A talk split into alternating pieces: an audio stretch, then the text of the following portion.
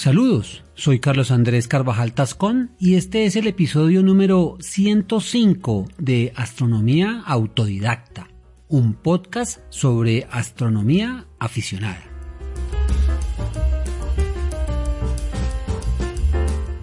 Bienvenidos.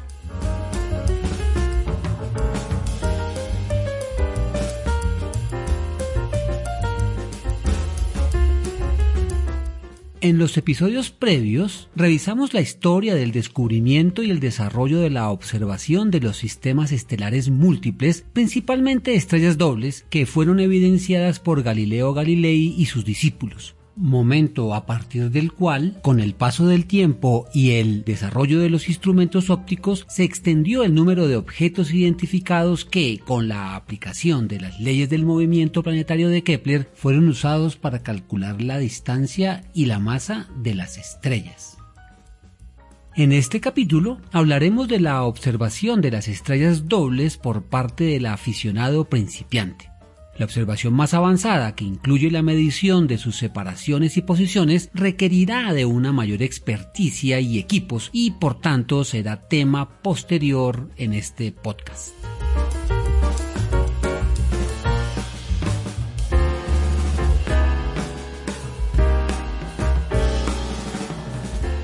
Dirigir la mirada a las estrellas dobles o múltiples sin duda alguna nos depara mucho placer y sorpresas un sinnúmero de estrellas dobles están al alcance de telescopios de tamaño aficionado y dado el alto brillo puntual de muchos de esos objetos, la observación puede realizarse en noches con luna o incluso en zonas con contaminación lumínica. Sin embargo, siempre son deseables los cielos oscuros. Cualquier instrumento es útil para ver las estrellas dobles, eso sí, como lo hemos dicho siempre, deben ser de buena calidad óptica y dotados de una montura adecuada. Ahora bien, dado que el poder de resolución está directamente relacionado con el tamaño del lente o espejo, debemos saber que entre más grande sea este, podremos ver estrellas con separaciones menores. Recordemos la terminología usada en las estrellas dobles que será necesario tener presente cuando consultemos los catálogos y hagamos el registro de nuestras observaciones. Brevemente, a la estrella más brillante del conjunto se le denomina primaria, a la que le sigue en brillo secundaria. Estos serán los componentes en caso de un sistema binario. En el caso de los múltiples, a la primaria y secundaria se les dan las letras A y B y para los componentes más débiles se utilizan C, D y letras sucesivas, siendo la única excepción el trapecio de Orión donde las estrellas A, B, C y D están nombradas en orden de su posición por ascensión recta. Las estrellas dobles, además de tener un nombre propio, si fueron bautizadas con él, tienen una etiqueta del catálogo a la que pertenecen, por ejemplo el de Bayer o el de Struve.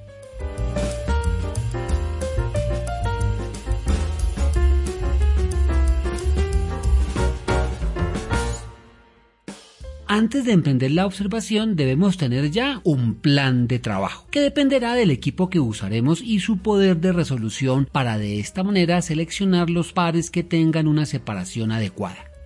Por ejemplo, con el cálculo teórico derivado del límite de Dawes al cual nos referimos en el episodio anterior, si usamos binoculares 10 x 50, la separación entre los componentes debe ser mayor a 2.5 segundos de arco pero si usamos un telescopio de 6 pulgadas, esta deberá ser mayor a un segundo de arco.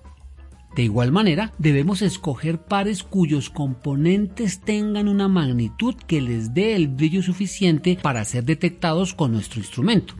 En el caso de los binoculares, en noches oscuras podremos identificar hasta las de magnitud 9 y con un telescopio de 6 pulgadas hasta la magnitud 12. Vale decir que con la experiencia conoceremos las verdaderas capacidades de nuestros instrumentos de acuerdo con las condiciones de la atmósfera y oscuridad del cielo. Con respecto a las condiciones atmosféricas, para ver estrellas en pares estrechos es ideal que el aire sea estable de tal manera que las imágenes sean pequeñas y bien definidas. Recordemos que en muchas ocasiones, aún con el equipo de mejor calidad, el clima del entorno impide una adecuada observación. Para disminuir la turbulencia del aire es conveniente conseguir un lugar en medio de la hierba, pues en un piso de material el aire caliente que asciende de él deteriorará la visión. De igual manera, debemos siempre observar a los astros cuando estén cerca del cenit o lo más alto que alcance cerca al meridiano ya que entre más cerca esté el horizonte se presenta una mayor capa de aire que dará más turbulencia y por tanto temblor y aberración de la luz estelar.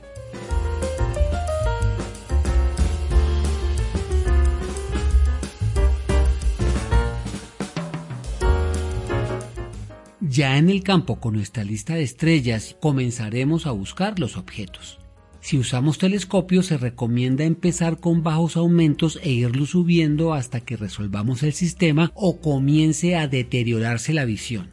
En este sentido se recomienda no pasar de 5 aumentos por pulgada. Es decir, que en un telescopio de 6 pulgadas subiremos máximo hasta 300 aumentos.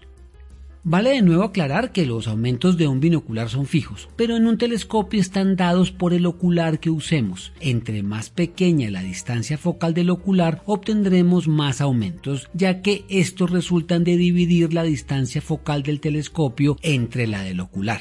Como siempre, los oculares deben ser de la mejor calidad óptica que nos permita el bolsillo.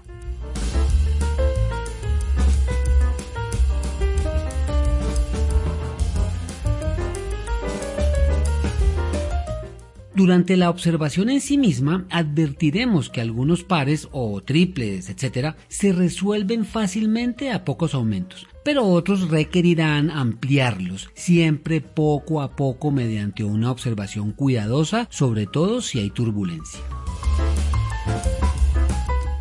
Una vez ubicado el par debemos concentrarnos en sus características principales como la magnitud aparente de los componentes e identificar la estrella primaria y secundaria, el color de cada una y el contraste entre ellas. También fijarnos en la distancia que las separa. Finalmente, no olvidar el ángulo de posición, del cual podremos tener alguna aproximación gruesa si identificamos el norte. Para tal fin, moveremos el binocular o suavemente el tubo del telescopio que lo dirija hacia el norte. De esta manera veremos cómo en la imagen las estrellas se alejan de él. Con el norte identificado nos vamos hacia el este midiendo gruesamente un ángulo hasta donde está la estrella secundaria. Esta aproximación la compararemos con las cifras reportadas en nuestro catálogo.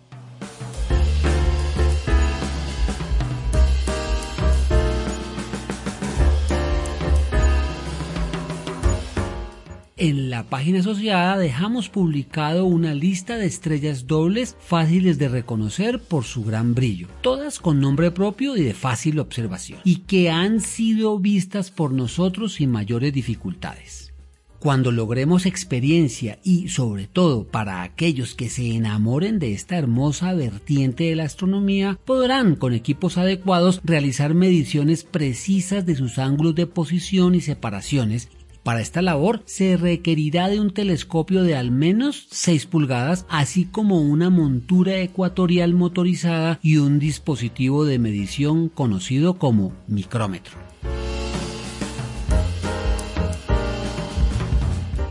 Agradezco la revisión de esta historia a mi padre Luis Carvajal, que ha sido mi compañero incondicional de afición y observación.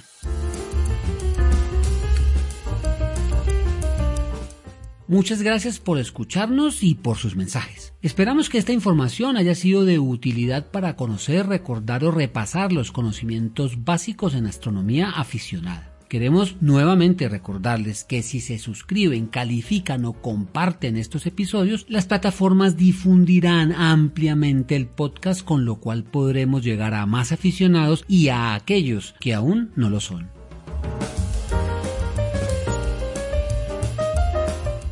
Cielos limpios y oscuros para todos.